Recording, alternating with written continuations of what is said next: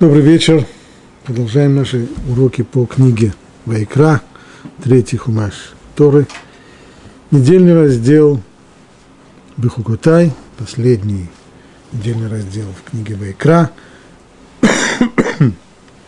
И тема наша сегодня – это предупреждение Торы о том, что ждет еврейский народ в случае, если он нарушит те обязательства, которые принял на себя при заключении союза в Синае.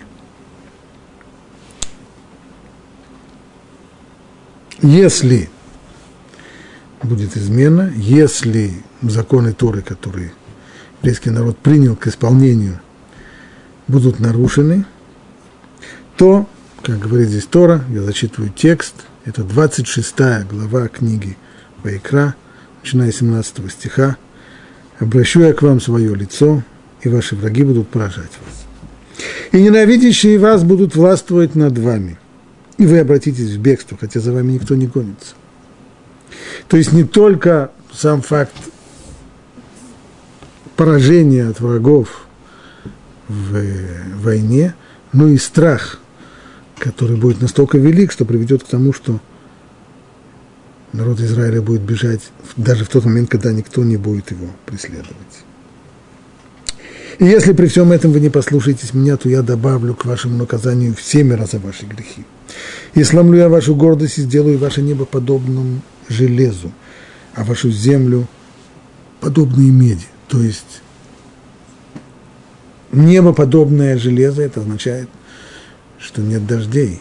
Когда нет дождей, засуха, то нет и урожая. Земля подобна меди. В результате наступит голод – и будет впустую истощаться ваша сила, и ваша земля не даст вам урожай, и деревья земли не дадут плоды. Ну, вот эта картина. Неурожай, болезни, набеги врагов, поражения. Может быть, только несколько маленьких деталей объясним, сказано здесь, и обращу к вам свое лицо, и ваши враги будут поражать вас, и ненавидящие вас будут властвовать над вами. Ну, вот такая пара. Ойвейхем ве сойнейхем. Ваши враги ненавидящие. Ну, на первый взгляд, непосвященному читателю, вроде бы это тавтология. Враги – это те, которые ненавидят, а коли кто-то нас ненавидит, значит, они враги. Но в Торе эта пара существует не случайно, и Раши здесь говоря о разнице между врагами и ненавистниками, Раши говорит, что ненавистники – это те, которые именно из вашей среды. То есть враги – это далекие. Те, кто приходит издалека, ну, подобно набегам э, врагов, вот э, слово «враг» оно это и означает. А ненавистник – это другое. Ненавистники – это те, которые приходят из вашей среды. Свои, которые превратились в ненавистников. И ненавистники, говорит Раша, они намного опаснее, потому что когда народы мира поднимаются против Израиля, то они могут грабить только то, что открыто. Подобно тому, как приводит здесь пример, было пример, это отрывок из книги Шуфтим, судей, и было, когда сеял Израиль, то поднимались мединитяне, амаликитяне, сыны Востока, и становились против них станом и истребляли плоды земли. То есть что они приходили? Они набеги совершали регулярно, э, раз в год, выбирали время, когда хлеб уже созревал, и тогда они приходили и просто косили хлеб и забирали его силой. Так, что они могут? Они могут хлеб, вот то, что, то, что на поверхности, то, что они видят. А то, что человек припрятал у себя где-то, где-то там закопал в землю кувшин с не, не знаю чем, а, так, так это же они не найдут. Но вот если, ну, если над вами будут уже ненавистники из вашей среды, то вот они уже до, сумеют доискаться и до скрытых сокровищ. Ненавистник, тот, кто близкий, тот, кто из наших, превратившийся в ненавистника, и когда он получает над нами власть, то тогда караул заканчивается этот, вот этот э, перечень неудач, враги, ненавистники, и небо, подобное железу, засуха, неурожай, и будет впустую истощаться, и истощится сила ваша, и земля не даст урожая. Но земля не даст урожая, понятно, в результате всего того, что было. Что значит истощится ваша сила? Речь здесь идет уже о силе личности, о силе воли и сопротивления человека. Как Раши говорит, представим себе, если человек особо не трудился, не пахал, не сеял, не броновал, не полол, не окапывал, наступило время жатвы, подул знойный ветер и побил то, что выросло, если он не сеял, то имеется в виду само по себе, так это не так страшно. То есть, когда человек не вложил больших усилий в какое-то приобретение, то, теряя его, человек э, сохраняет, по крайней мере, свой, свою психологическую силу сопротивления, он, э, он не теряет. Это не так страшно. Это еще не, не ломает человека. Но если человек трудился, пахал, сеял, барановал, полол, окапывал, и когда наступило время жатвы, подул знойный ветер и побил все то, что выросло, вот у такого человека у него уже его зубы притуплены, то есть такой человек чувствует себя сломленным после того, что он так много вложил, и когда все это в миг превращается в ничто, и все труды его многих и многих дней и месяцев превращаются в ничто, вот это вот надламывает человека. Читаем текст дальше. А если вы, а если вы пойдете со мной случайно и не захотите меня слушаться, то я накажу вас семикратно по вашим грехам и пошлю на вас диких зверей. Они решат вас детей и истребят ваш скот, и уменьшат вас, и ваши дороги опустеют. А если после этого вы не исправитесь, не поймете, что все то, что происходит, происходит из-за того, что я наказываю вас за грех. И будете поступать вопреки мне, то я буду выступать против вас, я пойду против вас. И поражу вас семикратно по вашим грехам. И наведу на вас меч, мстящий месть завета, и будете и соберетесь вы в свои города.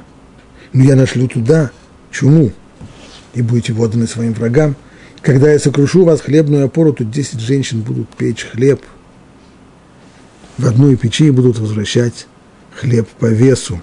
Почему же возвращать хлеб по весу, хлеб по, по буханкам?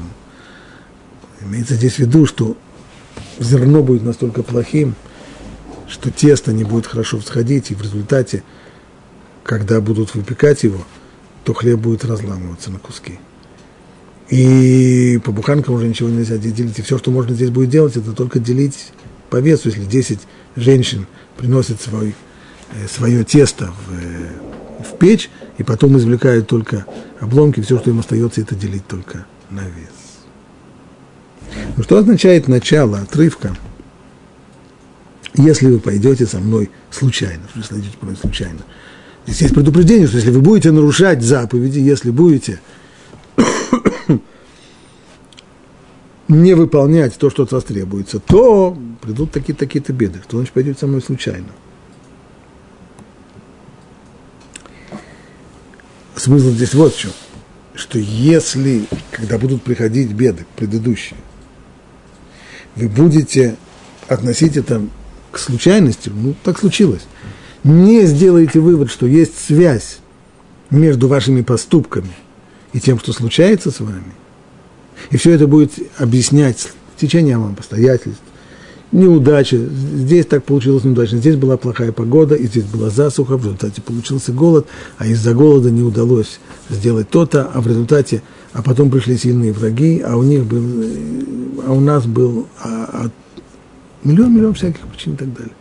Если все это будет объясняться исключительно с течением, очень несчастливым, может быть, но с течением случайностей, то тогда это приведет только к тому, что беды усилятся, беды увеличатся. как Рамбам постановил это в, в законах о посте, что есть это повелительная заповедь Торы, как пишет Рамбам, что когда случаются, случается беда, то евреям необходимо собраться, собраться вместе, объявить пост, объявить день молитвы, которые смогут постараться благодаря этому посту и молитве, прежде всего благодаря посту, проанализировать свои поступки и поискать, а не является ли беда, которая пришла результатом того, что мы сделали. Ведь э, если это действительно так, то Всевышний обычно присылает нам эту беду в таких одеяниях и при таких обстоятельствах, которые напоминают, которые намекают более или менее прозрачно на те наши поступки неблаговидные, из-за которых пришла эта беда. И поэтому можно найти параллели. И в этот самый день, когда собираются из-за беды, необходимо не только поститься, но и молиться, прося Всевышнего, чтобы он устранил эту беду. Сама молитва, она здесь не средство спасения, а сама молитва, она прежде всего признание того, что то, что случилось, случилось не случайно. есть, безусловно, причины свыше. И мы понимаем, что все зависит от того, захочет ли Всевышний наслать на нас эту беду или наоборот освободить нас от этой беды. Все это заповедь повелительная Торы. И продолжает Рамбам, если мы так не делаем, если мы продолжаем объяснять случающиеся беды с течением обстоятельств, то тем самым мы приглашаем себе дополнительные беды. Ведь если Всевышний при помощи этих бед хочет привести нас к осознанию того, что мы не правы, а мы упорствуем и не хотим видеть того, что мы не правы, и считаем себя абсолютно справедливо, справедливо, несправедливо обиженными, что здесь происходит, или просто объясняем все это случайностью, ну, тогда будут дополнительные беды, пока наконец мы все-таки не начнем смотреть правде в глаза. Читаем текст дальше. А если вы и после этого меня не послушаетесь, то я выступлю яростно против вас. Уже это не просто наказание, здесь уже начинается ярость. И накажу вас семикратно по вашим грехам. И будете вы есть плоть сыновей и плоть ваших дочерей. То есть есть неурожай – голод, поражение от врагов, затем меч, мстящий месть завета, вы соберете свои города, то есть не будет у вас сил противостоять врагу, и все, что можно будет сделать, это только отсиживаться в крепостях, и начнутся, начнется осада.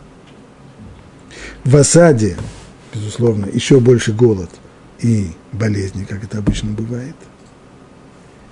И вот если после всего этого не будут сделаны выводы, то голод дойдет до того, что вы совершенно потеряете человеческий облик.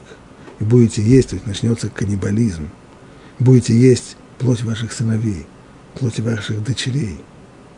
И я разорю ваши высоты и разрушу ваши солнечные кумирни. Здесь имеется в виду различные языческие культы, о которых Тора здесь предупреждает, что если они будут иметь место, то в результате вот всех этих наказаний так, разрушение коснется обязательно и этих самых культовых мест. Повергну ваши трупы на обломки ваших идолов. То есть те самые идолы, которым вы молились, которым вы приносили жертвы, на которые вы надеялись, они падут сначала – а ваши трупы уже на них. И будут гнушаться, и будет гнушаться вами моя душа, и сделаю ваши города руинами. Так, это уже очевидно. После того, как осада закончится, штурм. И опустошу ваши святилища, то есть ваши храмы. И не буду обонять благоухание ваших жертвоприношений. Прекратится служение, служба жертвоприношений. И опустошу я вашу страну, и изумятся ей ваши враги, которые поселятся на ней. А вас я рассею между народами, я обнажу меч вам во след. И ваша страна будет пуста, и ваши города будут руинами. Вот это вот последнее из наказаний, очевидно, самое суровое, это изгнание из страны, а страна остается разрушенный и опустошенный. Вот такие предупреждения здесь есть. Напомним, что мы читаем 26 главу книгу Вайкра. А дело в том, что о последствиях нарушения союза Тора предупреждает дважды. Один раз вот, э, в нашем недельном разделе, Бахукотай, 26 глава книги Вайкра, второй раз в книге Дворим.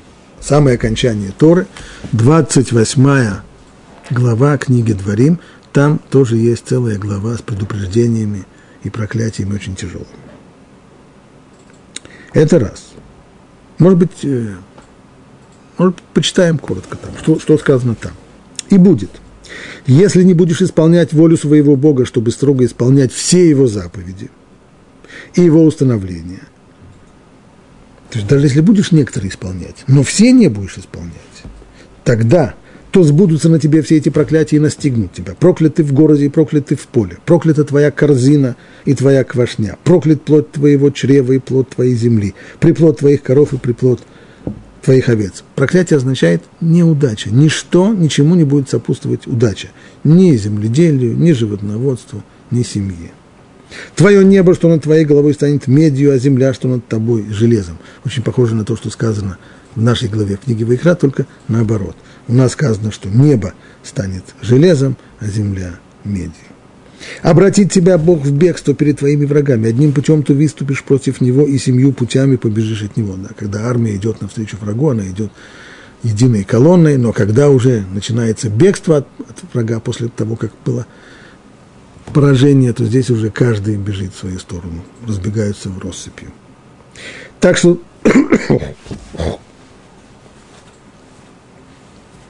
так что ты станешь ужасом для всех царств земли.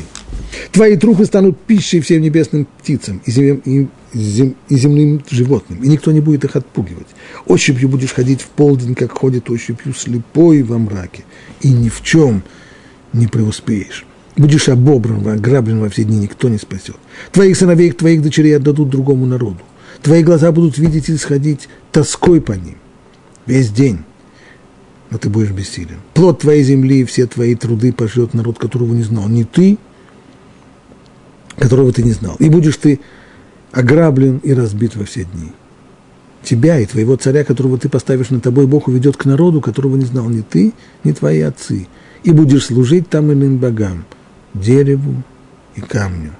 И станешь ты притчей и назиданием среди всех народов – Притча имеется в виду то, что называется по-русски притча во языцах, то есть о тебе постоянно будут говорить. И назидание среди всех народов, которым ведят тебя Бог. Очень похоже. Сценарий довольно близкий. И здесь есть упоминание экономических неурядиц, завоевание, систематическое ограбление, поражение в войне, изгнание в общих чертах напоминает все то, что сказано в нашей главе. Есть, конечно, различия.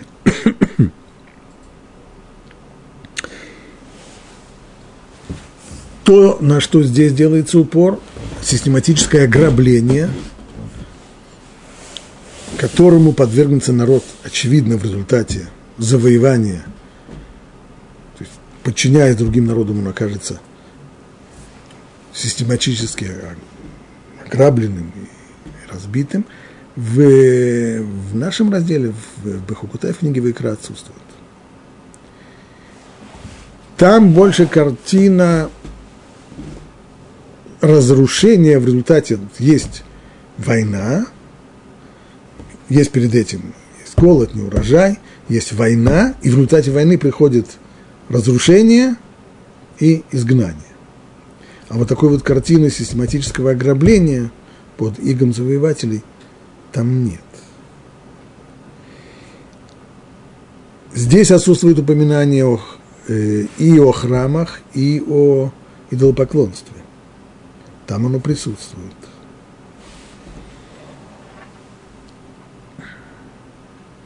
И есть еще кое-какие различия, но в целом довольно близко. Вопрос, зачем Тора повторяет эти проклятия, эти предупреждения дважды, пусть с различиями определенными, но в общем, в общем довольно похоже. Это первое. Второе. Из истории известно, что еврейский народ был изгнан из своей страны дважды. Первый раз это случилось в пятом веке до новой эры, 422 год до новой эры в соответствии с традиционной еврейской хронологией, а по принятой в э, общей истории это произошло в 586 году до новой эры, есть здесь разница более чем 150 лет, ну, это известная проблема в, в хронологии, когда история различных народов, не, которые, в, в общем-то, живут на, на том же самом земном шаре, более-менее даже в, почти в одном регионе, но описание истории их не сходится. По, по одним описаниям история более короткая, по другим она более длинная. И это сама по себе загадка для историков. Но оставим это сейчас в стороне. Самое главное, что приблизительно вот в это время, то есть две с половиной тысячи лет тому назад, происходит первое изгнание,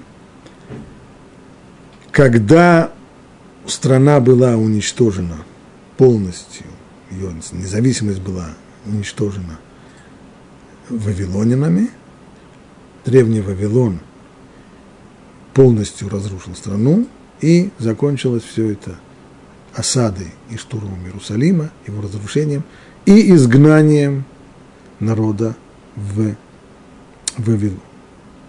Это была политика вавилонских, еще до вавилонских царей началось еще с ассирийских царей.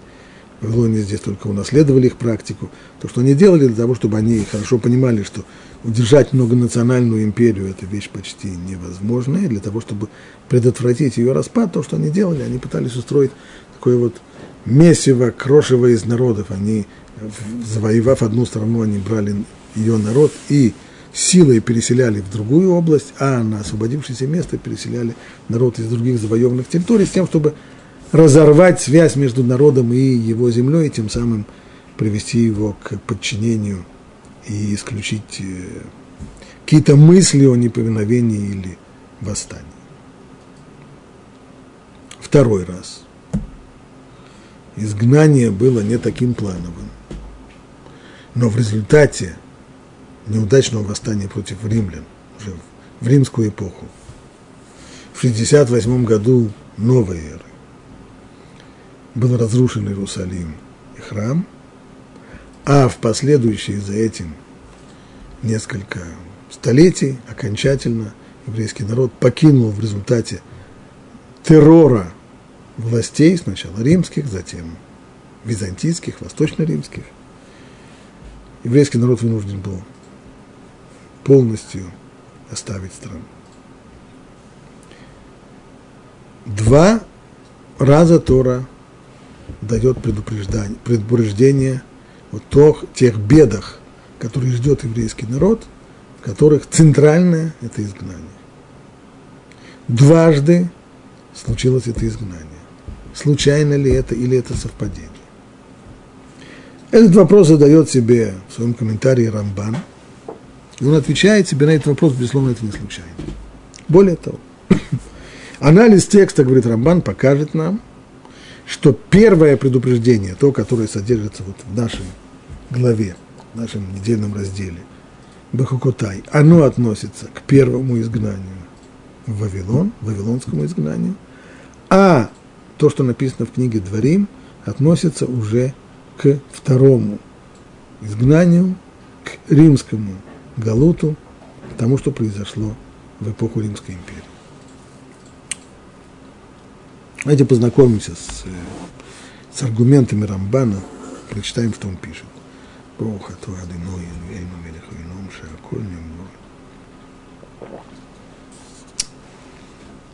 Пишет он в нашей главе, ты знаешь, что все вот эти проклятия, они намеком указывают на первое изгнание. То есть изгнание две с половиной тысячи лет тому назад – в Вавилоне. Этот союз был отвергнут в период первого храма. То есть само, сами нарушения, которые привели к вот этим тяжелым наказаниям, они произошли в эпоху первого храма. А затем наступило изгнание, которое закончилось через некоторое время избавлением и возвращением из изгнания. Ведь здесь в перечне обвинений упомянуты первый, первый его э, аргумент. Мы видим, что в, э, в перечне обвинений упомянуты здесь и жертвенные возвышения, солнечные кумирни, идолы, как там было сказано, и разорю я ваши высоты, и разрушу ваши солнечные кумирни, и повергну ваши трупы на обломки ваших идолов. Подобная вещь была, безусловно, в эпоху первого храма, когда еврейский народ грешил идолослужением, но этого не было больше. Вернувшись из Вавилонского изгнания, еврейский народ полностью излечился от идолопоклонства. Больше таких попыток не было. Отдельная тема, как это удалось, если на протяжении сотен лет многим праведникам и пророкам, которые старались повлиять на еврейский народ, не удалось искоренить идолослужение до изгнания, каким образом изгнание полностью излечило? Хороший вопрос. Но мы на нем останавливаться не будем. Пока только заметим этот факт. А вот, так вот, в первый, в, первый раз, когда Тора предупреждает об изгнании, она упоминает служение. Во второй раз в книге Дворим ни слова об этом нет. И исторически это подходит именно к тому делению, которое делает Рамбан, а именно исторически мы знаем, что грех идолослужения был в эпоху первого храма, который заканчивается Вавилонским изгнанием, и его не было в эпоху второго храма. Были другие прегрешения, но этого уже не было.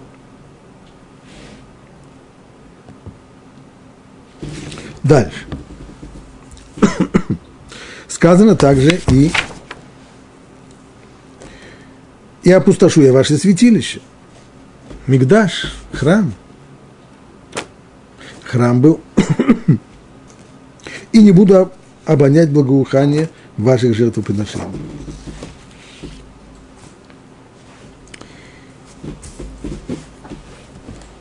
И в качестве кары предрекаются меч, звери, чума, как там сказано, наведу я на вас меч, мстящий, меч завета, и нашлю я на вас мор, имеется в виду чума, которая обычно разыгрывалась в осажденных городах. И все это точно как описано в книге, книге пророка Ермияу. Пророк Ермияу, который был свидетелем осады Иерусалима вавилонинами, разрушения Иерусалима и изгнания, описывает это все в своей книге. Вот, вот что он пишет. Было в девятый день царствования Циткияу, в девятый год, простите, царствования Циткияу, Циткияу, последний еврейский царь из рода Давида на Иерусалимском престоле. Вот в девятый год его царствования, на Навуходнецер, царь Вавилонский со своим войском, пришел на Иерусалим, расположились они станом вокруг, против него и построили вокруг него садную стену. Известно, что в, в древнем мире многие даже серьезные воители, такие как, э, скажем, древние греки к тому времени, они были замечательными воинами, воинами, но осаждать крепости и брать их штурмом они не умели. Э, примером тому хотя бы известное сказание о Троянской войне, когда троянцы заперли свои трои, и греки никоим образом при всех своих военных умениях не смогли с Троей ничего сделать, а в конечном итоге взяли ее только хитростью благодаря троянскому коню. А вот ассирийцы сначала, и вслед за ними их наследники в Вавилонине, они были большими специалистами, крупнейшими специалистами в древнем мире по взятию укрепленных городов. И был город в осаде до 11 года царя Циткияу. Так они не торопились, время впереди, время терпит. Почти два года идет осада. в четвертый месяц, в девятый день месяца, голод в городе усилился, и не стало хлеба для народа. Когда голод, то защитники города уже не могут сопротивляться. И проломлена была стена города, и все воины разбежались и вышли ночью из города через ворота, которые были между двумя стенами, что у царского сада. И погнались воины вавилонские за царем и настигли Циткияу на равнине Ерихонской, и все воины его разбежались от него и поймали царя, и отвели его к царю Вавилонскому, в Ривлу, в страну Хамат, где вынесли ему приговор. А в пятый месяц, в десятый день месяца, пришел в Иерусалим Невузардан, начальник телохранителей царя Вавилона, и сжег он дом Господень, и дом царский, и все дома Иерусалима, и все дома знатных людей, и все войско, что было с начальником телохранителей, разрушили все крепостные стены Иерусалима. И затем Навузардан изгнал часть бедного люда и прочего народа, что оставались еще в городе, и приветнувшихся к царю Вавилонскому, и оставшийся в стороне народ, и ушли иудеи в изгнание со своей земли, как и было предсказано. И дальше Тора говорит, это 34 стих, тогда, то есть тогда, когда вы уйдете в изгнание, возместит земля свои субботы во все дни ее запустения, когда вы будете в стране наших, ваших врагов, тогда отдохнет земля и удовлетворится за свои субботы. Поскольку одна из заповедей Торы требует остановки земледельческих работ в стране Израиля каждый седьмой год,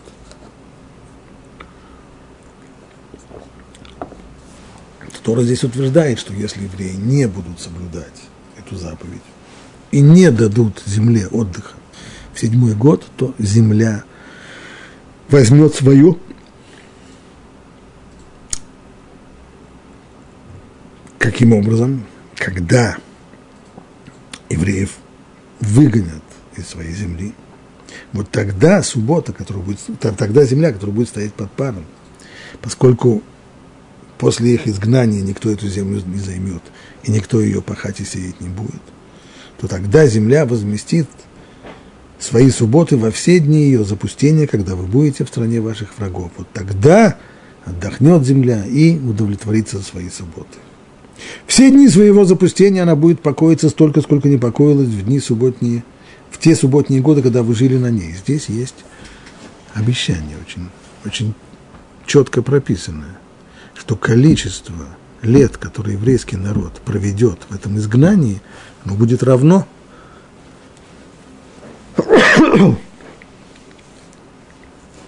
количеству лет субботних и юльвилейных. Добавим, что здесь не только субботние годы, не только каждый седьмой год берется в расчет, но и каждый пятидесятый, когда повторяются те же самые законы, а именно запрет земледельческих работ в стране Израиля.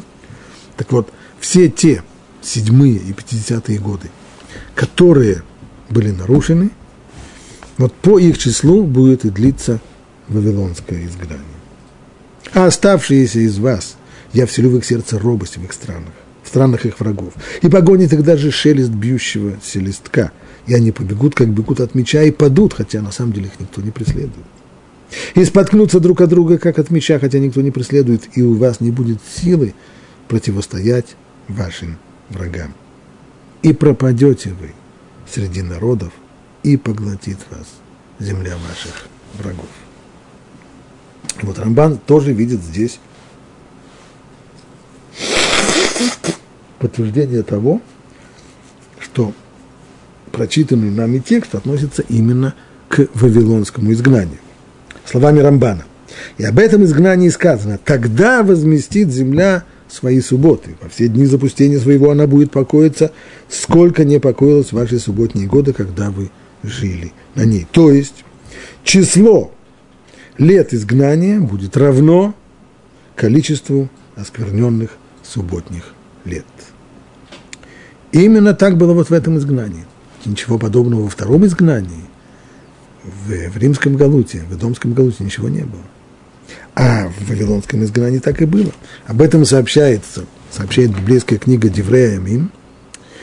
И изгнал он, имеется в виду Навуходнецер, уцелевших от меча в Вавилон, и были они рабами его и его сыновей, то есть последующих царей Вавилона, до начала господства царя Персии, Персии во исполнение слова Бога. То есть то, что произошло после того, как Вавилонская держава рухнула, рухнула она под ударами царей Персии и Мидии, Кира и Дария, которые, войдя в союз, уничтожили Вавилонскую империю, которой они сами, сами когда-то служили как ее вассалы, и, зайдя на трон, царь Кир отпустил евреев и дал им право возвращаться на свою землю. Так вот, пока земля не искупила суббот своих, все дни запустения отдыхала земля, пока не исполнилось 70 лет. Вот здесь в книге Девраямим уже называется число. Сколько лет продлилось это самое вавилонское изгнание? От разрушения храма до завершения изгнания, до возвращения в Израиль 70 лет. Как предостерегала Тора, продолжает Рабан, так с ними и случилось. И поэтому ясно, что здесь в тексте говорится именно об этом первом изгнании. Нужно сказать, что не только в э, книге Деврея мимо упоминается вот этот вот факт 70 лет, но и пророк Ермияу, он современник этих событий, очевидец, и незадолго до того, как все это случается, он предупреждает, вся эта земля будет превращена в развалины и пустыню. Этот народ будет служить царю Вавилонскому 70 лет. Он тоже говорит о 70, 70 лет. И будет спустя 70 лет я накажу царя Вавилонского и тот народ за их грех. Теперь вопрос, который нас бы интересовал после того, как мы прочитали это доказательство Рамбана, что в нашей главе говорится именно об изгнании первом Вавилонском. Но хотелось бы проверить факт, если это только возможно. А именно, действительно ли, действительно ли Вавилонское изгнание продлилось 70 лет? И что самое главное, может быть, оно и продлилось 70 лет. Это можно было постфактум уже записать, как это в книге Деврея Но вот равнялось ли это, эти 70 лет, равняется ли это количеству седьмых, субботних и юбилейных 50-х лет, которые были нарушены? Этот вопрос очень непростой. Да потому что, ну, прежде всего, из э, каких-то археологических раскопок и артефактов невозможно привести доказательства, в какие годы соблюдалось, э, соблюдался запрет шмиты земледелия в седьмом году, а в какие годы нет. Более того, вообще невозможно определить по археологическим раскопкам, были ли такие годы, в которые землю не пахали или нет. Это невозможно. Стало быть, единственная возможность проверить эти данные это только на основе существующей традиций и текстов библейских, которые до нас дошли. Но там тоже нигде, никак конкретно, если мы прочитаем все, что сказано в Танахе об эпохе от того момента, как вошли в страну Израиля и до изгнания, это вот эти 850 лет, которые отделяют завоевание Эрос Израиль от вавилонского изгнания, то упоминание конкретного о соблюдении запретов седьмого года нет. Ни о соблюдении, ни о нарушении. Есть только общая характеристика, то, что появляется там. Есть очень короткое описание царствования того или иного царя. Есть его характеристика, был ли этот праведный царь, или это был царь-грешник. Ну и, соответственно, понятно, что если это был царь-грешник, то в эту эпоху что понятно в эту эпоху? что если был царь грешник, то люди нарушали субботу и не надевали тфилин. Одно с другим не связано. Царь мог быть грешник, но я в своем доме не обязан, поскольку царь грешник, я не обязан э, плясать под его дудку и тоже быть грешниками. Но это касается заповедей вот такого вот частного характера. Шмита, субботний год, это заповедь куда более сложная. Она требует организации в рамках всей страны, потому что если все евреи не будут ни пахать, ни сеять, то, естественно, вопрос, а чем будем питаться на следующий год? Необходима государственная поддержка людей, которые занимаются сельским хозяйством, необходимо заготовить запасы, которыми можно будет кормить людей. Поэтому если цари были не на высоте, если были цари-грешники, то понятно, что в годы их правления – если приходилось Шмита, седьмой год, на годы их правления, то, скорее всего, она в целом нарушалась. Исходя из этой предпосылки, в свое время Равзильбер Зехер Цадик Левроха сделал подсчет, посчитал все те годы, о которых сказано у пророков, что в эти годы царствовали грешные цари, и получилось, что в эпоху судей, чтобы было понятно, о чем мы говорим с точки зрения хронологии, с момента завоевания Эрц Израиль до, э, до царства, до, до возникновения уже царства в эпоху Шауля и Давида. Это первая эпоха, ее называют эпоха судей.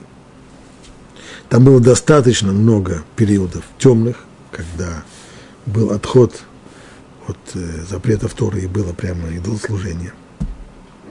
Затем еврейское царство, очень короткий период оно существует как объединенное царство, и затем оно раскалывается на два разных царства. Маленькое царство Иудеи с центром в Иерусалиме и большое царство десяти колен с центром в Шумроне, Самарии. так вот, получается по... И затем еще последний Э, отрезочек времени, когда царство десяти колен уже уничтожено ассирийцами, и остается только одно иудейское царство. Так вот, получилось у Равзильбера, что 25 седьмых и юбилейных лет было нарушено в эпоху судей, 38 в период царства десяти колен, то есть от, э, от момента разделения царств после смерти царя Шломо и до уничтожения царства десяти колен, и семь пришлось на, послед... на последний отрезочек, когда было только осталось одно иудейское царство. Все вместе 25 и 38 и еще 7, все это вместе нам дает 70 лет. Вот так исполнилось эти предсказания Тора о Вавилонском изгнании. И здесь мне всегда, когда я дохожу до этих мест, мне всегда хочется остановиться и подумать, не подумать даже, пытаться представить, как жили люди в то время, когда пророчества исполнились на их глазах. Ведь на самом деле исполнение пророчеств мы никогда не знаем, когда они исполнятся. Есть предсказания, есть пророчества. В Торе есть, есть их немало. Но то, что они исполняются, становится известно только после того, как они исполнились, не до того. Невозможно сказать, что о, через 2 часа 15 минут начнется исполнение пророчества, которое записано в книге Вайкра, глава такая-то, стих такой. Только после того, как совершилось. Люди живут, ведь речь идет не просто о пророчестве, здесь идет о предупреждении. Если, если вы будете вести себя достойно, тогда все пойдет по одному пути. Но если вы сойдете с пути, если вы будете изменять, если вы будете, если вы разорвете и нарушите Синайский союз, тогда с вами случатся беды такие, такие, такие. Ну, про все это знали, все это читали, да. Но правда, случались с людьми беды. Ну, но вот в какой-то момент человек вдруг начинает понимать, что то, что случилось с ним, это и есть то, что предсказано. Это и есть именно то, о чем он слышал каждый год, когда читали Тору в синагоге, он этот текст слышал, он эти предупреждения слышал, он их. И все оказывается, что все происходит, и все реализуется, причем реализуется с неимоверной, с невероятной точностью. Ровно 70 лет. Год в год, как и было предсказано.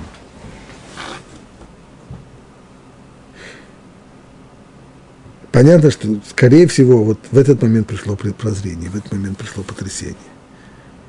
Можно уходить от правды, можно, можно объяснять все с течением обстоятельств, раз, два, три. Но когда события поворачиваются вот таким вот образом, и исполнение пророчества настолько точное, то здесь, конечно, это принесло колоссальное потрясение.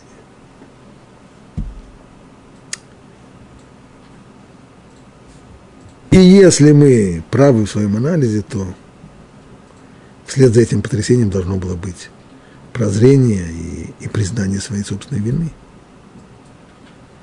Понимание того, что мы сами виноваты в том, что случилось. Это из-за наших грехов. Любопытно, что это тоже Тора предвидит, что именно так и произойдет. Тогда, я снова возвращаюсь здесь в текст Торы, тогда признают они свою вину и вину своих отцов. А я вспомню мой завет с Яковом, и мой завет с Ицхаком, и мой завет с Авраамом, вспомню и землю, вспомню, как земля это будет оставлена ими и наверстает свои субботние годы в запустении от них, и они искупят вину. То есть момент признания вины, искупления вины изгнанием и признания, этот момент позволяет завершить это изгнание и вернуть еврейский народ в свою страну. Понятно, что для этого нужно организовать небольшие или наоборот большие геополитические события, типа крушения Всемирной империи Вавилонской, восхождение новой колоссальной сиры, Персидской империи. Но для Всевышнего эти вещи не сложны. Снова возвращаемся к тексту. А те из вас, которые останутся, будут гнить за свои грехи в земле ваших врагов и за грехи своих отцов, которые все еще с ними, они будут гнить.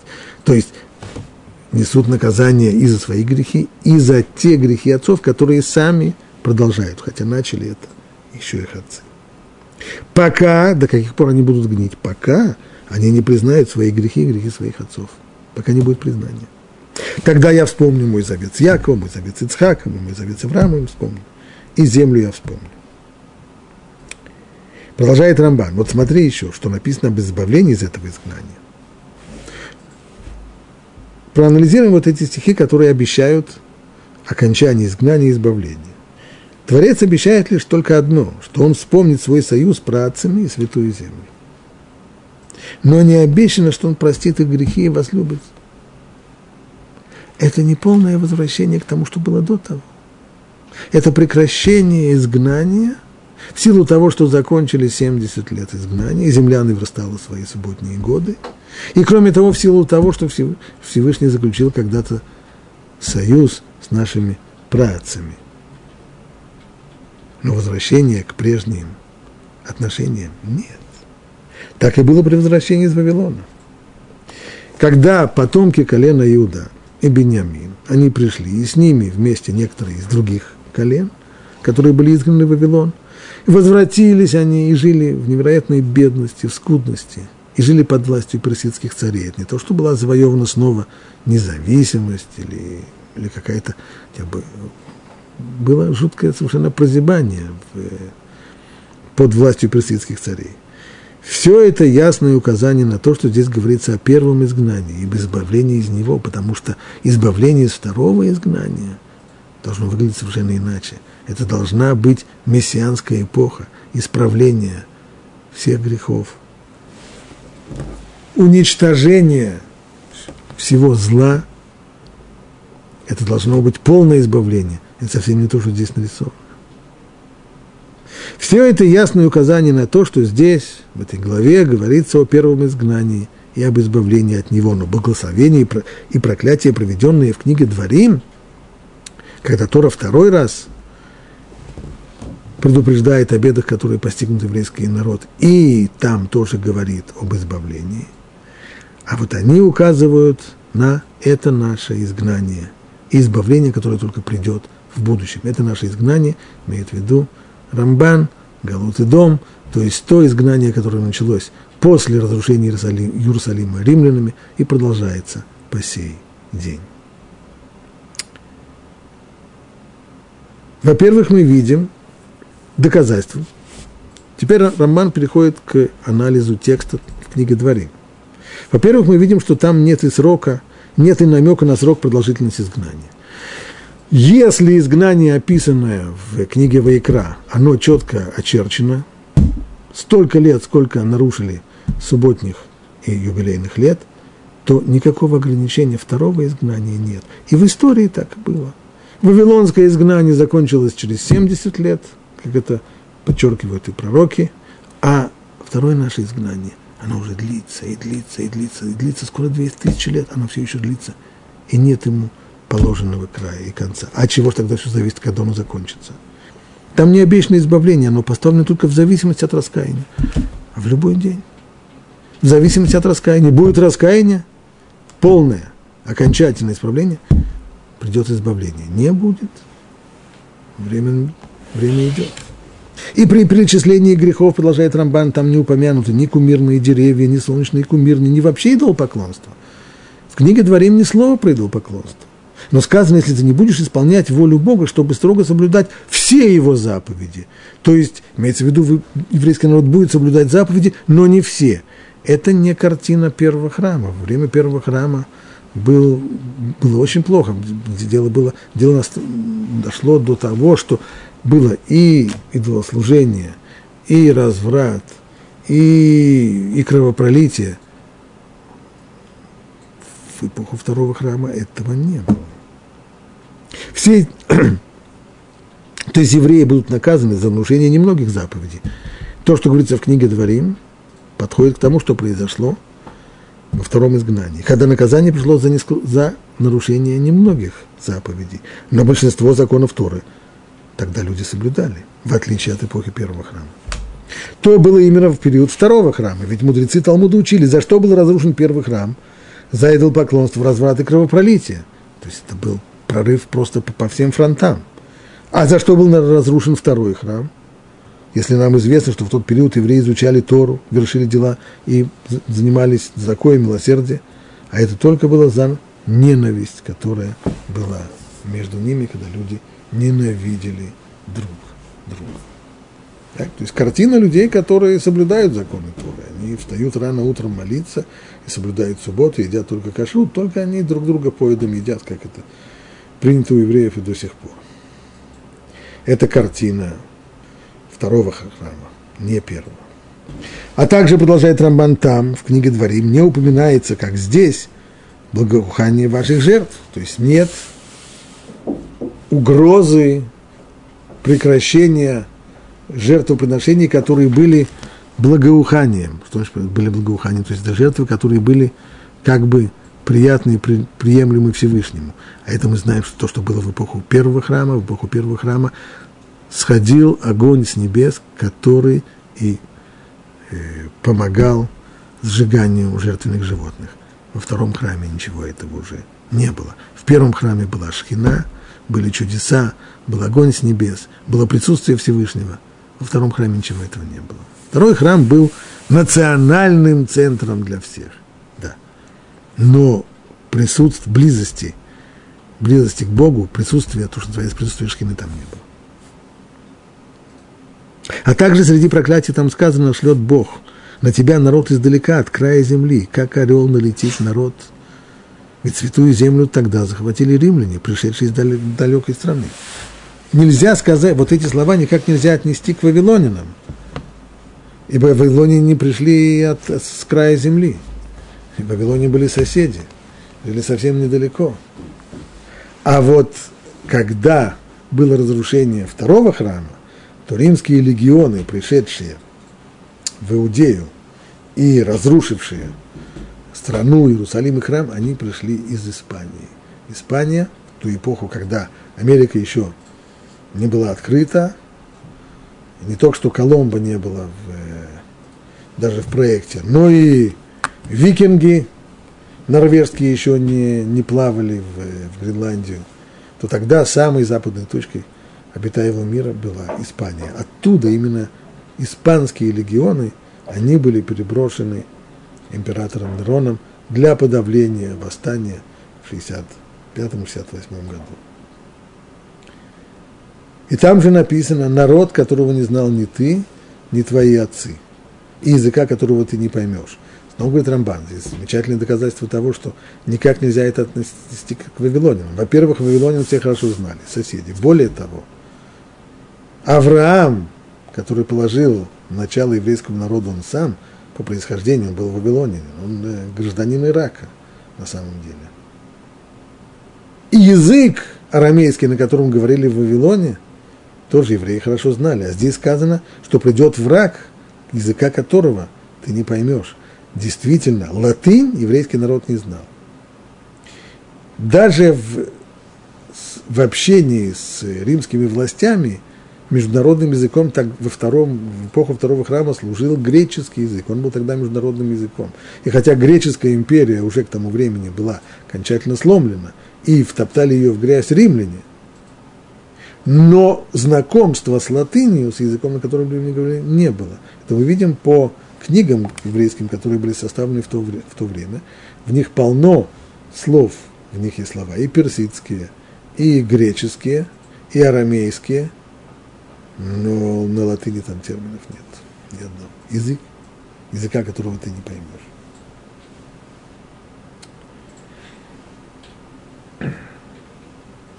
И еще написано, рассеет тебя Бог по всем народам от края земли до края земли.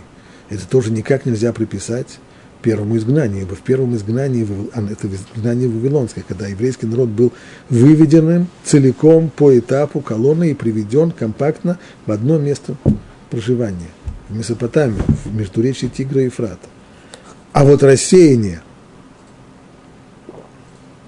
по всему миру от края земли до края земли – это только наши последние знания, в котором в XIX веке еврейский народ достиг и Южной Америки, и мыса Доброй Надежды, и Исландии, уж действительно от края земли до края земли, чего никак не было в эпоху первых храмов. И еще доказательство, продолжает Рамбан. Там написано, уведет Бог тебя и твоего царя, которого ты поставишь над тобой, к народу, которого не знал ни ты, ни твои отцы. Во-первых, царь, которого ты поставишь, то есть царь нелегитимный. В эпоху первого храма были цари из династии царя Давида, все легитимные. А вот в эпоху второго храма, после восстания Маковеев, страной правят уже нелегитимные цари, которым не позволяется быть. Сначала это были Хашмунаим, которые были коинами, а потом и вовсе Идумей, Идумей Ирод захватывает трон, а он уже вообще не имеет никакого права. Он даже не еврей был, он по статусу свой, своему он был раб, не имел никакого права, это царь, которого ты поставишь над тобой. И вот его уведет, этого царя, враг уведет его к народу, которого не знал ни ты, ни твои отцы. Рамбан считает, что речь идет здесь о внуке царя Ирода, Агриппе, который находился в Риме в самую тяжелую эпоху Великого Восстания, Иудейской войны 65-68 года, и он сыграл роковую роль в этом восстании, ибо восстание на самом деле было направлено больше против него, как пособника римлян, и против э, тогдашнего э, префекта римского наместника Гесия Флора. А царь Агриппа перед римским сенатом и перед кругами правящими римлян сумел представить это как восстание против власти Рима вообще, чего на самом деле не был. И в результате римляне послали огромное войско, которое подавило восстание и разрушило страну. Так считает Рамбан. Но не исключено и другое. Не исключено, что речь здесь идет совсем о другом. Ведь здесь написано, что он отведет тебя, то есть царя, который отведет тебя к народу, которого не знал не ты. А Гриппу никто не отводил, он время приезжал э, сам. Вообще-то был больше, больше римлянин, чем э, чем иудей по, и по стилю своей жизни, и он вообще в Риме вырос. Не исключено, что речь здесь идет совсем о другом, о царе Аристабуле, который в результате поднятого в свое время восстания против римлян, когда римский генерал Помпей только первый раз ввел свои легионы в Иудею, то один из наследных принцев, который был тогда Аристабул, попытался сопротивляться ему, и написано, что Помпей арестовал его, и отправил его в ссылку, и куда его отвезли? В Галлию, современная Франция. Галлия уж точно была тогда евреем совершенно, страной неизвестной и непонятной, которую не знали ни ты, ни твои отцы. Все эти аргументы, все эти намеки продолжают, продолжает Рамбан, ясно указывают на период второго храма. Да и избавление от этого второго изгнания будет самым совершенным полным. Не то скромное избавление, которое пришло в конце Вавилонского изгнания, а полное избавление в дальнейшем, когда Бог опять соберет тебя из всех народов, приведет тебя в страну, которой владели отцы твои, и овладеешь ею, и облагодетельствует он тебя, и размножит тебя более твоих отцов. Резюмируем. Дважды Тора предупреждает о бедах, которые ждут еврейский народ в наказании за нарушение Синайского союза. Дважды случилось страшное разрушение страны, Иерусалима, храма и изгнание на чужбину. Говорит Рамбан, не случайно. Первое предупреждение, то, которое находится в книге Ваикра, это относится к первому вавилонскому изгнанию, второе в книге Дворим относится к последнему нашему изгнанию, в котором мы находимся и по сей день. Так считает Рамбан. Все ли с ним согласны или нет, об этом имеет смысл поговорить, но это уже тема для отдельного урока.